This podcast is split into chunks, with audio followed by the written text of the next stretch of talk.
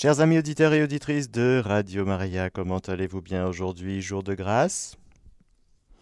Jour de bénédiction? Oui. Amen. Merci Seigneur pour cette journée, car cette journée est inscrite dans ton dessein bienveillant. Nous sommes en train de parcourir le début du catéchisme de l'Église catholique, où nous parlons de la foi, du credo, et donc, euh, avant de rentrer dans les articles du credo, je crois en un seul Dieu, le Père Tout-Puissant, etc., etc., etc., le catéchisme nous parle de comment est-ce qu'on peut connaître Dieu, et puis comment cette connaissance est transmise. Aujourd'hui, nous allons aborder un thème très important, celui de la transmission. Tradition, transmission, alors confions cette catéchèse à la Vierge Marie qui nous regarde, qui conservait toutes ces choses dans son cœur et qui a le sens aigu de la réception et de la transmission. Je vous salue Marie, pleine de grâce, le Seigneur est avec vous, vous êtes bénie entre toutes les femmes, et Jésus, le fruit de vos entrailles, est béni. Sainte Marie, Mère de Dieu, priez pour nous pauvres pécheurs, maintenant et à l'heure de notre mort. Amen.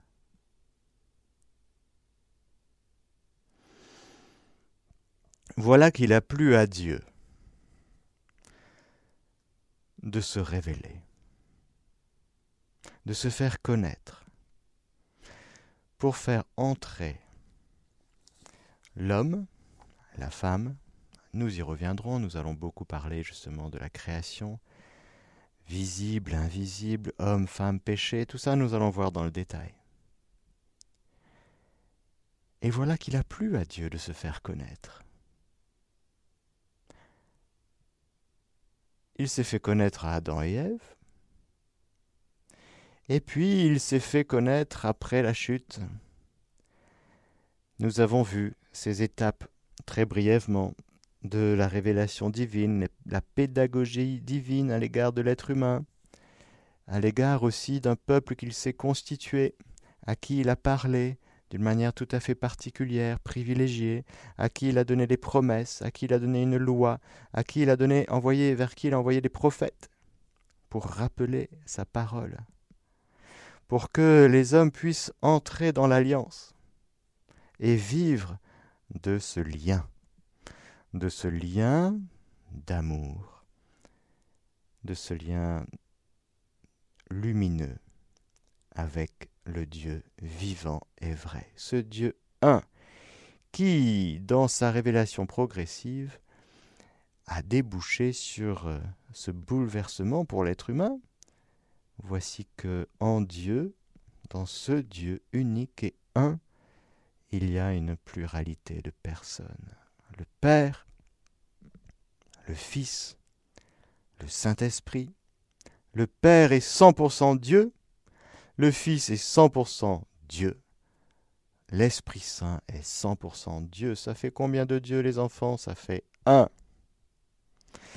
Le Père est lumière, le Fils est lumière, l'Esprit Saint est lumière. Ça fait combien de lumière Ça fait un.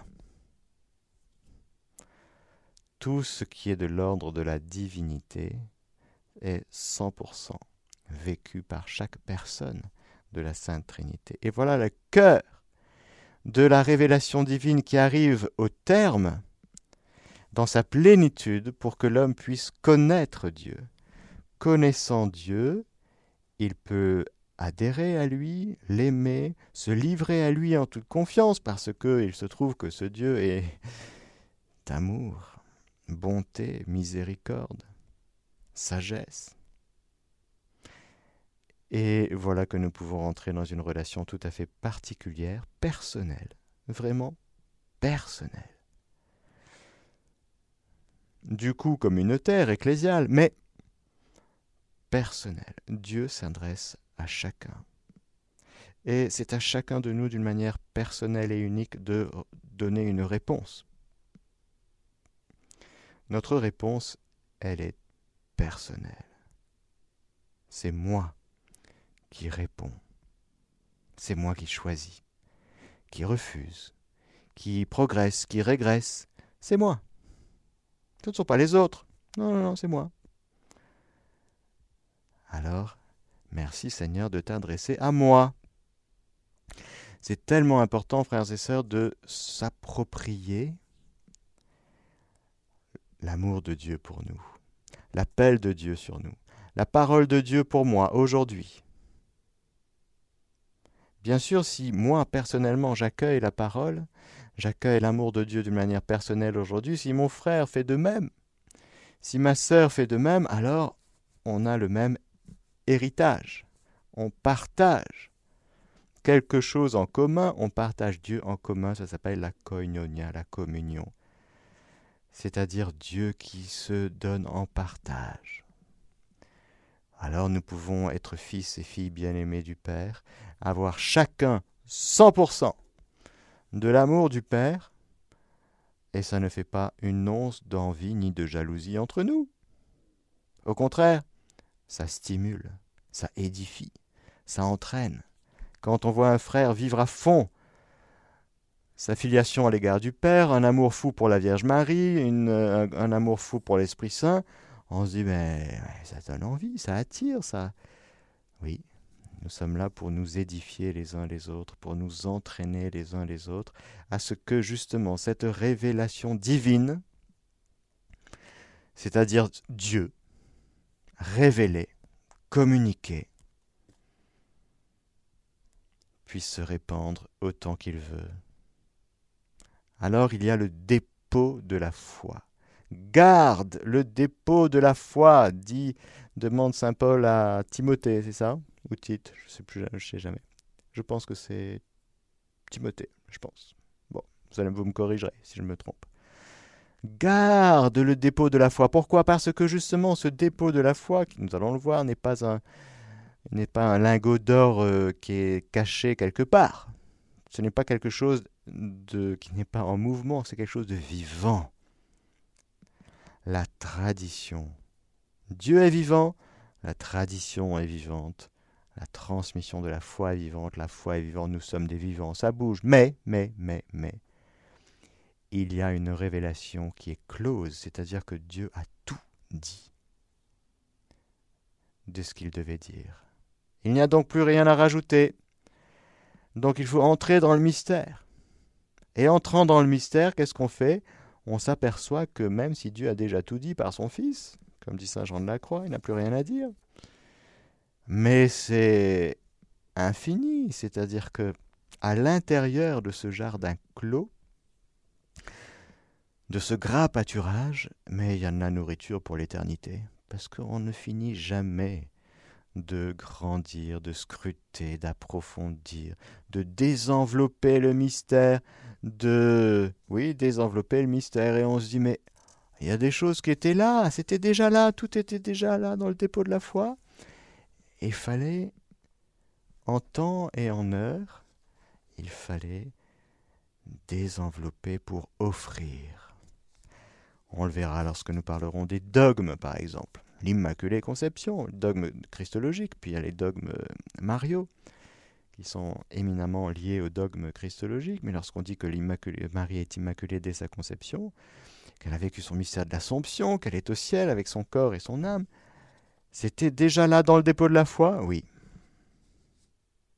Mais c'était pas encore développé, désenveloppé. C'était déjà là. Mais alors, cet arbre que je vois, il était déjà sous la terre, dans la graine. Oui. Mais je ne le voyais pas, parce que c'était pas encore un arbre, mais c'était déjà. Il, il y avait déjà tout dans la graine. Parce que, frères et sœurs, si vous plantez un olivier, il ne va pas devenir un chêne. Non. Si vous plantez un olivier, il va devenir un olivier mais pour qu'il devienne un bel olivier, comme ceux du jardin des oliviers qui durent plus de mille ans. Il faut des circonstances favorables, et puis il faut transmettre fidèlement. Alors ça s'appelle la tradition apostolique. Ah, cette révélation donnée pour le salut de toutes les nations, Dieu, avec la même bienveillance, prit des dispositions pour qu'elle demeurât toujours en son intégrité. L'intégrité. Dieu veille, par l'assistance du Saint-Esprit, à l'intégrité de la foi catholique, de la foi de l'Église catholique, une sainte catholique et apostolique. Pas d'inquiétude à ce sujet. Jusqu'à la fin des temps, jusqu'à jusqu'au huitième jour, l'Église sera fidèle à la foi reçue des apôtres. Ah, qu'est-ce que j'ai dit? J'ai dit reçu des apôtres. Comment je dis ça, moi? Eh ben oui, justement. Parce que Dieu a pris des dispositions pour que cette révélation divine soit gardée toujours dans son intégrité et qu'elle soit transmise à toutes les générations. Dans son intégrité.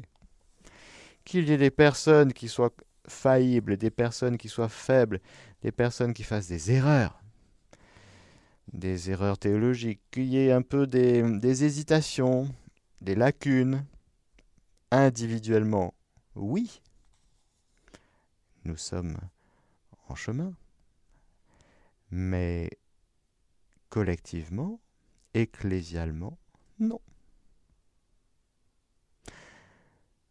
Paragraphe 75. Le Christ Seigneur en qui s'achève toute la révélation du Dieu très haut, ayant accompli lui-même et proclamé de sa propre bouche l'Évangile, c'est la bonne nouvelle, tout Jésus, ses yeux, ses regards, ses mains, ses attitudes, sa prière, tout, tout, tout, toute l'humanité sainte de Jésus est expressive de cette bonne nouvelle. Il est la bonne nouvelle. Il est celui que nous attendions, il est celui qu'il nous fallait. Voilà. Celui qu'il te faut. Toi qui cherches l'amour, toi qui cherches la vérité, toi qui cherches la lumière, c'est Jésus. Quand tu as Jésus, tu as tout. Alors il a lui-même accompli lui-même, bien sûr, proclamé de sa propre bouche l'évangile d'abord promis par les prophètes. Oui, le Verbe éternel a parlé par les prophètes déjà dans l'Ancien Testament. Il n'y avait pas encore le moment de l'incarnation, mais Dieu est éternel, Père, Fils et Saint-Esprit. Donc, dans l'Ancien Testament, déjà, oui, c'est le Père, le Fils et le Saint-Esprit. Ils parlent, ils communiquent, ils envoient, ils agissent, ils sont à l'œuvre, gestes et paroles, événements intimement liés entre eux. Ordonna à ses apôtres de le prêcher. Prêcher quoi? L'Évangile. À tous comme la source de toute vérité salutaire et de toute règle morale en leur communiquant les dons divins. Citation de Dei Verbum. 7. L'Église, les apôtres, les apôtres, ont reçu le commandement, l'ordre, on le trouve dans les évangiles. Allez de toutes les nations, faites des disciples, baptisez-les, proclamez l'évangile, faites des disciples, baptisez-les. Tout homme qui sera baptisé, qui croira et qui sera baptisé, aura la vie éternelle. Celui qui ne croit pas n'entrera pas dans la vie éternelle. Il sera libre. Devant votre prédication, il sera libre. Il sera soit indifférent, soit il va se braquer, soit il va accueillir. Alors s'il accueille, avec même une petite foi, mais il faut la foi, car nul ne peut plaire à Dieu sans la foi, dit la lettre aux Hébreux. Donc, pour entrer dans la vie éternelle, il faut la foi. On va parler bien sûr de ce que c'est que la foi, la vraie. Hmm. Pas ma petite opinion favorable, la foi. Alors, c'est magnifique cette parole, c'est ce, ce, ce paragraphe 75. Les apôtres, les douze, Paul aussi, voilà. Paul est inclus dans les apôtres, dans le collège apostolique, même s'il ne fait pas partie des douze. envoyés pour proclamer l'Évangile. Alors ça, c'est magnifique. Envoyés pour proclamer euh, les commentaires de l'actualité. Non, l'Évangile, l'Évangile. Proclame l'Évangile. Tu es apôtre, proclame l'Évangile. Euh, mes opinions euh, politiques. Non, proclame l'Évangile. Voilà, c'est là. Tu apôtre, proclame l'Évangile. Tu es attendu là-dessus. Proclame l'Évangile, la bonne nouvelle. Si tu ne proclames pas la bonne nouvelle, les gens vont mourir. Parce que la foi naît de ce qu'on entend. Et qui peut entendre si on n'est pas envoyé? Alors tu es envoyé, apôtre, ça veut dire envoyé. Envoyé pour dire quoi? Pour proclamer quoi? La bonne nouvelle. Je vous annonce une grande joie, disaient les anges au berger. Et nous, on dit quoi, apôtre? Je vous annonce une grande catastrophe Mais t'es apôtre de qui, là? Je vous annonce la fin de l'abondance T'es apôtre de qui, là? Je vous annonce une grande joie, je vous annonce l'amour de Dieu, la victoire de Dieu sur le mal, sur le péché, sur la mort. C'est pour toi. Cette bonne nouvelle, elle est pour toi. Tu en fais ce que tu veux, mais elle est pour toi. Et c'est vrai. Je suis envoyé pour te le dire. Envoyé par qui? Par Dieu. Les apôtres sont envoyés par Jésus ordonna à ses apôtres. C'est un ordre, c'est tellement vital, c'est tellement une question de vie ou de mort, que si un apôtre se transforme en commentateur de l'actualité politico-sanitaro, euh, ce que vous voulez, non, non, non, non, non, non. Un apôtre de Jésus annonce la bonne nouvelle de Jésus. Voilà. Ok T'es envoyé pour ça, amen. ordonna à ses apôtres. C'est très important que ce soit un ordre. Parce que de fait, on est tous tentés de d'être dans nos idées, nos opinions, ce qu'on pense, ce qu'on sait. Non, là, tu proclames une bonne nouvelle parce que tu t'appuies sur Dieu, tu t'appuies sur la puissance de Dieu, tu t'appuies sur la vérité de Dieu, tu t'appuies sur la volonté divine, tu t'appuies sur la révélation divine. Donc c'est un envoi qui t'est fait pour que les hommes vers lesquels nous sommes envoyés aient accès à la vie éternelle. Dieu veut que tous les hommes soient sauvés et parviennent à la connaissance de la vérité parce que la vérité demande à être proclamée. Quand on a un petit peu de connaissance, ça permet d'avancer si on ne sait rien. Personne ne dit rien, Personne ne me dit jamais rien, moi. Hein je suis dernier, le, dernier au courant dans la famille. Hein. Mais au fait, je t'annonce, je proclame que Jésus est Seigneur, le Seigneur de ta vie. Alors quand tu entends ça, qu'est-ce que tu fais avec ça? Si tu adhères, si tu rentres dedans avec ton consentement libre, libre et plénier, tu dis ok, c'est pour moi, la bonne nouvelle, elle est pour moi. Alors du coup, tu vas rentrer dans la vie. Ça va enclencher en toi de la vie éternelle, c'est-à-dire celle de Dieu. Dieu va rentrer en toi, il va faire son œuvre en toi. Et donc la prédication apostolique, c'est tellement important. Alors voilà ordonna à ses apôtres de le prêcher à tous, de le prêcher. On prêche qui Quoi Qu'est-ce Comment? On prêche, je ne veux rien savoir d'autre chez vous que Jésus et Jésus-Christ, crucifié, glorifié. Voilà. Ok? Donc, Jésus est mort et ressuscité pour toi. Voilà la bonne nouvelle. C'est que tes blessures, tes péchés, ils sont pardonnés. Tes péchés sont pardonnés. Qui croit à ça? Le sang de Jésus te lave. Le sang de Jésus te guérit. Voilà, c'est magnifique, magnifique, magnifique. Apôtre de Jésus, frères et sœurs, apôtre de l'agneau, apôtre du Rédempteur. Mais c'est trop grand, c'est magnifique. Des hommes faibles, cassés, blessés, oui, avec leur atavisme familial. Bon.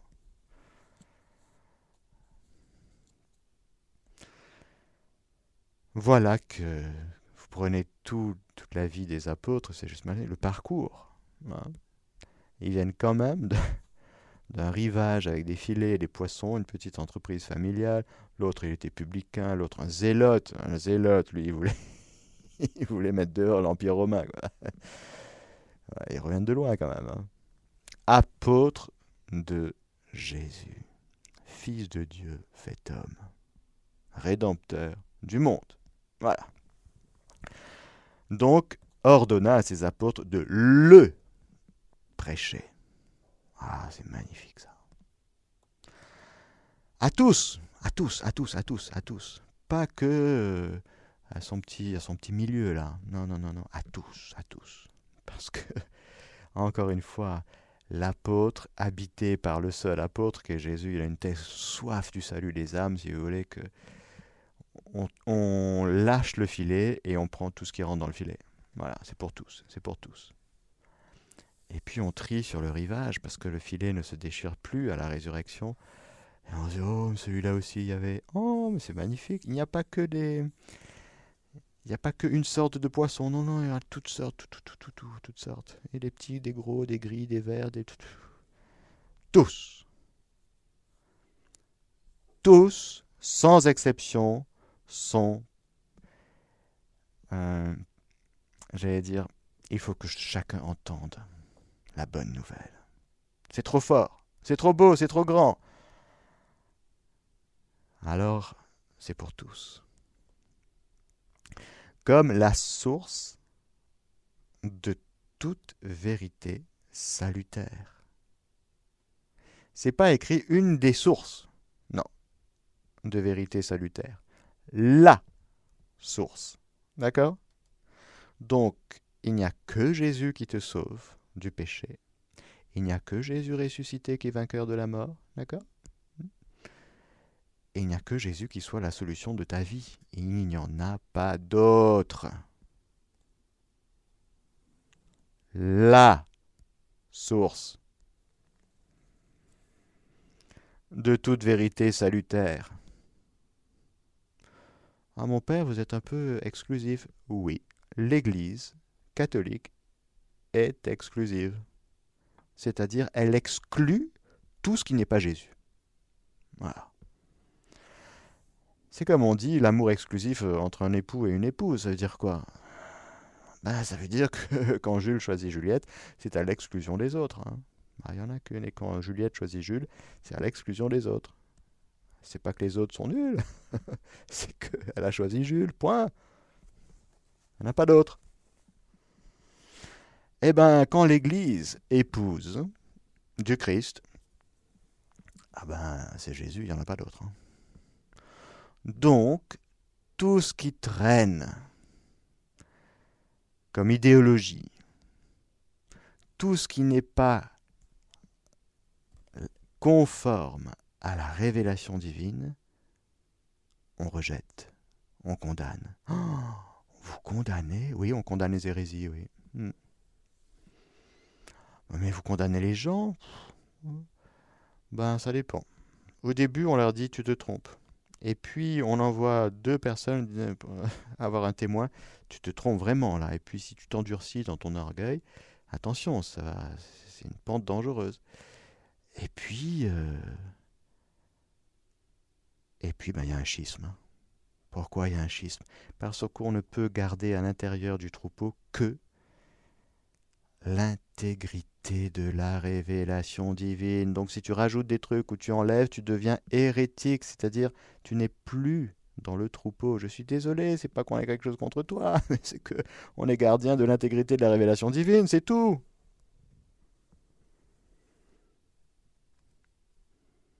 Alors oui, dans l'Église, on voit ça. Il y a des schismes, il y a des hérésies condamnées. Il y a des gens, ils ont mal fini. Parce que, bon.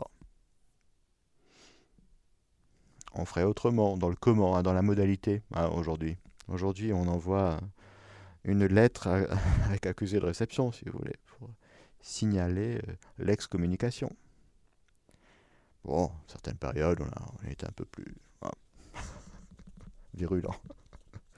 La modalité a changé, mais le fond, c'est le même. Pourquoi? Parce qu'il faut comprendre que c'est trop précieux, le dépôt de la foi, c'est pas de la gnognotte, c'est le trésor de notre vie, et de la vie de tout homme, toute femme qui vient en ce monde. La prédication euh, apostolique. Alors il y a la vérité, la source de toute vérité salutaire et de toute règle morale. Oh là, les règles morales. Encore? L'Église et les règles morales? Oh là là. Bah oui. Bah oui. Pourquoi? Parce que l'Église, elle est éducatrice. L'Église, elle est mère. Et elle veut le meilleur pour ses enfants et pour chacun. Donc elle enseigne. Elle dit ça, tu vois, mon enfant, si tu mets ton doigt dans la prise, euh, tu risques d'avoir une décharge. Si tu mets ton doigt sur la plaque électrique, ça va mal finir. Donc ne fais pas ça, ce n'est pas bien pour toi. Je vais vous montrer une autre voie. Voilà, elle enseigne. Parce que l'Église, à la suite de son maître, Jésus, et de, du peuple d'Israël, de tout ce qui fait la révélation divine, c'est-à-dire ce qu'on reçoit, on le transmet fidèlement. Et nous entrons dans le, mystère de la transmission de la révélation divine. Et de l'importance, c'est une charge, c'est un ordre, c'est un commandement, c'est une mission de transmettre la révélation divine. Donc c'est tout à fait particulier. Et c'est un trésor. Alors il y a la prédication apostolique. Le paragraphe 76 dit La transmission de l'évangile selon l'ordre du Seigneur s'est faite de deux manières. Oralement, par les apôtres qui, dans la prédication orale, dans les exemples et les institutions, transmirent soit ce qu'ils avaient appris de la bouche du Christ en vivant avec lui, et en le voyant agir, soit ce qu'il tenait des suggestions du Saint-Esprit. Je vous disais dans la catéchèse précédente que tant que les apôtres sont là, ne sont pas morts encore, la, la, révélation divine est, est en train d'arriver à son terme avec les suggestions du Saint-Esprit. La révélation divine est close avec la mort du dernier apôtre, sans doute Saint Jean. Et donc là, on, on bascule dans une autre période qui est post-apostolique. Mais le temps apostolique, la prédication apostolique, c'est-à-dire celle des apôtres, elle se fait à l'oral et aussi par écrit, par ces apôtres et par des hommes de leur entourage, qui, sous l'inspiration du même Esprit Saint, consignèrent par écrit le message du salut. C'est magnifique quand on prend le Nouveau Testament, il y a les évangélistes. Matthieu, ok, on voit qui c'est. Il fait partie des douze, lui. Marc, hmm, il ne fait pas partie des douze, lui. Entourage, entourage. Par écrit par ses apôtres et par des hommes de leur entourage, entourage de Saint-Pierre, Marc, bien sûr. Luc, il ne fait pas partie des douze, lui. Entourage de Saint Paul, considéré comme apôtre. Jean, un des douze. D'accord. Jacques, un des douze, et ainsi de suite. Donc, ce temps apostolique merveilleux, où ils ont côtoyé Jésus, ils ont vu, ils ont scruté, où ils ont reçu tellement, par exemple, Saint Paul, tombé sur la route de Damas, on ne sait pas si c'est un cheval ou pas, bon, les actes des apôtres ne font pas mention explicite d'un cheval, bon, en tout cas, il tombe, il se convertit, boum, voilà sur le chemin de Damas, vers Damas. Apôtre, Saul, Saul de Tars, pourquoi me persécutes-tu? Mais te persécuter toi, Seigneur? Comment? Ben oui, tu persécutes des chrétiens. C'est moi. Alors, par écrit, puis on a tous les écrits de Saint Paul. Puissance. Parole de Dieu mise par écrit. On verra, c'est ça la Bible, quand on va parler de la Bible, de la Sainte Écriture. Donc, la prédication apostolique dans ce temps apostolique où les apôtres sont là, évidemment, ils ne sont pas tous morts le même jour, hein décalage dans le temps, mais voilà, c'est une période extraordinaire où il y a eu ce cette transmission de Jésus, du Saint-Esprit aux apôtres qui ont reçu et qui transmettent. Continuez dans la succession apostolique. Paragraphe 77. Pour que l'évangile fût toujours gardé intact. C'est tellement important, il faut garder intact. Et vivant. Ah oui, vivant, s'il vous plaît, l'évangile. hein? Ce n'est pas une lettre morte, ce n'est pas un vieux manuscrit euh, sympa mais qui ne change pas la vie. Non, vivant, vivant, vivant. L'évangile pour que l'Évangile fût toujours gardé intact et vivant. Dans l'Église, dans l'Église, oui. Parce que c'est dans l'Église que le dépôt est déposé. Les apôtres laissèrent comme successeurs les évêques, auxquels ils transmirent leur propre charge d'enseignement. En effet, la prédication apostolique qui se trouve spécialement exprimée dans les livres inspirés devait être conservée par une succession ininterrompue. Très important le mot ininterrompu, jusqu'à la consommation des temps. Voilà donc que les évêques sont les successeurs des apôtres extraordinaire. Cette transmission vivante accomplie dans l'Esprit Saint est appelée la tradition. En tant que distincte de la Sainte Écriture, quoique étroitement liée à elle. Par elle, cette tradition l'Église perpétue dans sa doctrine, sa vie et son culte, et elle transmet à chaque génération tout ce qu'elle est elle-même, tout ce qu'elle croit.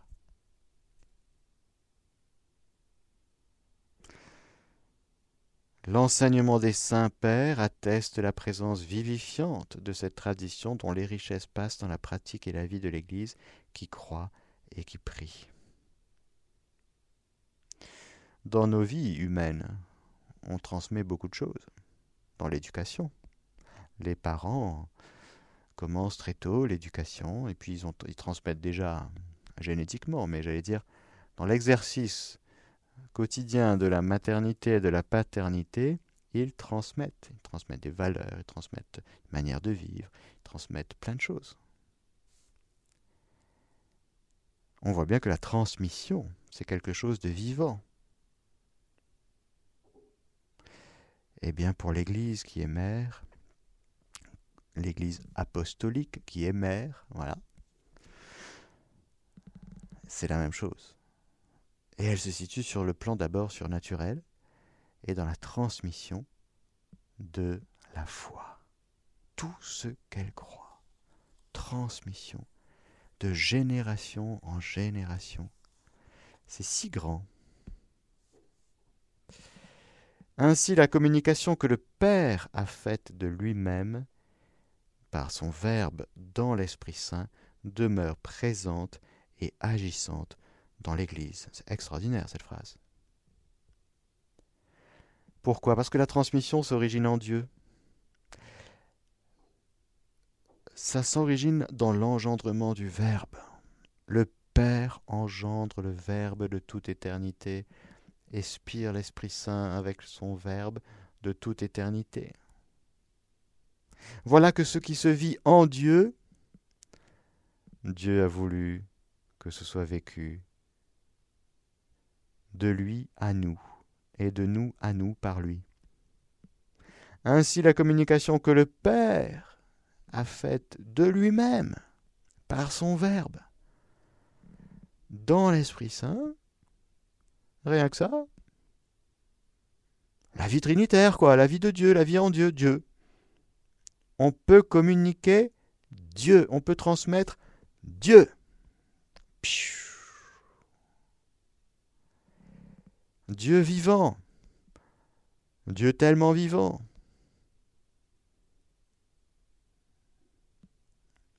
Eh bien, oui, cette communication, cette transmission demeure présente et agissante dans l'Église. Citation de Dei Verbum 8 Dieu qui parla jadis ne cesse de converser avec l'épouse de son Fils bien-aimé. Et l'Esprit Saint, par qui la voix vivante de l'Évangile retentit dans l'Église et par elle dans le monde. Introduit les croyants dans la vérité tout entière et fait que la parole du Christ habite en eux avec abondance. Alors c'est magnifique, frères et sœurs. L'Église a reçu mandat de Jésus de transmettre la révélation divine par la prédication, l'enseignement, le culte et sa vie, sa vie et son culte, la vie dans l'Église. Qu'est-ce qu'on vit dans l'Église? Qu'est-ce qu'on vit dans l'Église? Que vit l'Église? C'est quoi sa vie? La vie de l'Église, c'est quoi? Son culte. Le culte, évidemment. La liturgie, les sacrements. Tous ces moyens de transmission que le Seigneur a donnés à son épouse. Son épouse est devenue mère. Voilà que l'Église est non seulement épouse du Christ, mais elle est mère, elle enfante, elle transmet, elle communique, elle engendre. Et ça vient de très très loin. Ça vient de la Sainte Trinité. Ça vient de ce que le Père, le Fils et le Saint-Esprit vit actuellement, en ce moment même, et de toute éternité, car en Dieu tout est dans l'instant présent, maintenant. Ça vient de là. Et voilà que c'est vécu en caractère de, de chair et de sang dans nos humanités blessées, mais restaurer, sauver. Donc lorsque nous parlons de la transmission de la, révélation divine, nous parlons de la folie de Dieu qui a choisi des pauvres êtres humains que nous sommes pour transmettre dans son intégrité, voyez un peu, à nous qui changeons d'avis tous les jours, dans son intégrité, donc on ne se trompe pas. Pourquoi? Parce qu'on est très très fort? Non, parce qu'on a l'assistance du Saint-Esprit l'assistance du Saint-Esprit est un point très important pour comprendre que l'Église, dans, dans sa fidélité, eh bien, elle est soutenue par une assistance infaillible du Saint-Esprit, qui permet à l'Église de garder et de transmettre fidèlement le dépôt de la foi. L'Église ne s'est jamais trompée, elle ne se trompera jamais dans son magistère. Alors oui, la tradition et l'écriture sont reliées, communiquent étroitement entre elles, car toutes deux jaillissent d'une source divine identique, ne forment pour ainsi dire qu'un tout, et tendent à une même fin. C'est quoi la fin FIN Eh bien, c'est que nous vivions en Dieu, dans une communion d'amour et de lumière, L'une et l'autre rendent présent et fécond dans l'Église le mystère du Christ qui a promis de demeurer avec les siens pour toujours, jusqu'à la fin du monde. Alors oui, il y a deux modes distincts de transmission, la Sainte Écriture qui est la parole de Dieu en tant que sous l'inspiration de l'Esprit Saint et consignée par écrit. C'est une des plus belles définitions, je trouve, de la Bible. Qu'est-ce que c'est que la Sainte Écriture? Il me semble qu'il y a quelques années, je vous avais donné ça comme, euh, comme chose, comme, comme phrase à retenir. La Sainte Écriture est la parole de Dieu en tant que sous l'inspiration de l'Esprit divin, elle est consignée par écrit. Ouf, il y a l'Esprit Saint, parce que sinon ce serait un écrit comme un autre. Certes, magnifique, hein, des jolies choses sur un certain Jésus il y a 2000 ans qui sont passées. Bon. Sauf que là, parole de Dieu. Alors si c'est parole de Dieu, c'est vivant, parce que Dieu est vivant. En plus, elle est consignée par écrit, mais sous l'inspiration de l'Esprit divin, auteur principal de la Sainte Écriture, s'il vous plaît. Bien qu'il y ait des auteurs humains et de vrais auteurs humains avec toutes leurs euh, compétences, leurs limites aussi. Mais l'auteur principal de l'Écriture, c'est l'Esprit Saint. Et comme dit Saint Paul, toute l'Écriture est inspirée par Dieu. Ce qui donne à la Sainte Écriture un statut tout autre par rapport aux autres écrits. Il y a de très beaux écrits, les hommes, on est capable, les hommes sont capables d'être inspirés. Ils, sont, ils font de belles œuvres d'art, ils écrivent de très belles choses. L'Esprit Saint peut passer aussi à travers les très beaux écrits pour venir nous rejoindre et nous parler. Mais, mais, mais, mais, la Sainte Écriture a un statut tout à fait particulier dont nous allons, que nous allons développer dans une prochaine catéchèse. Il y a donc deux modes distincts de transmission. On transmet la révélation divine. Ne jamais perdre en vue ce qu'on transmet quand même. Hein Qu'est-ce qu'on transmet? La révélation divine, c'est-à-dire Dieu révélé. c'est magnifique. Sainte Écriture, deuxième mode distinct de transmission quant à la sainte tradition, elle porte la parole de Dieu. Franchement, c'est très bien trouvé. Porter la parole de Dieu. Confiée par le Christ Seigneur et par l'Esprit Saint aux apôtres, et la transmet intégralement à leurs successeurs pour que, illuminés par l'Esprit de vérité, en la prêchant, ils la gardent, l'exposent et la répandent avec fidélité. Alors là, moi je dis, Seigneur, bravo, bravo, bravo, bravo. Nous sommes capables de porter. Christophore, Christophe, vous savez, le prénom Christophe, ça veut dire celui qui porte le Christ. Nous, alors Christophe, Christophore, nous sommes les Christophores, et nous sommes des traditionnophores, je ne sais pas comment on dit. hein Foréo, foréo en, en grec. On porte comme des, finalement, des, des ostensoirs. C'est comme ça qu'on porte. Mais, mais pas des ostensoirs en cuivre ou en bronze ou en or. C'est des ostensoirs vivants. On porte parce que nous sommes des vivants. On porte la tradition parce qu'on la reçoit. on reçoit Dieu, on reçoit sa révélation, sa vie, sa parole. Et en la recevant, on en vit et on la transmet. On la transmet en la prêchant, on la transmet en vivant. Alors oui, il en résulte que l'Église à laquelle est confiée la transmission et l'interprétation de la révélation, nous y reviendrons, ne tire pas de la seule Écriture sainte sa certitude sur tous les points de la révélation.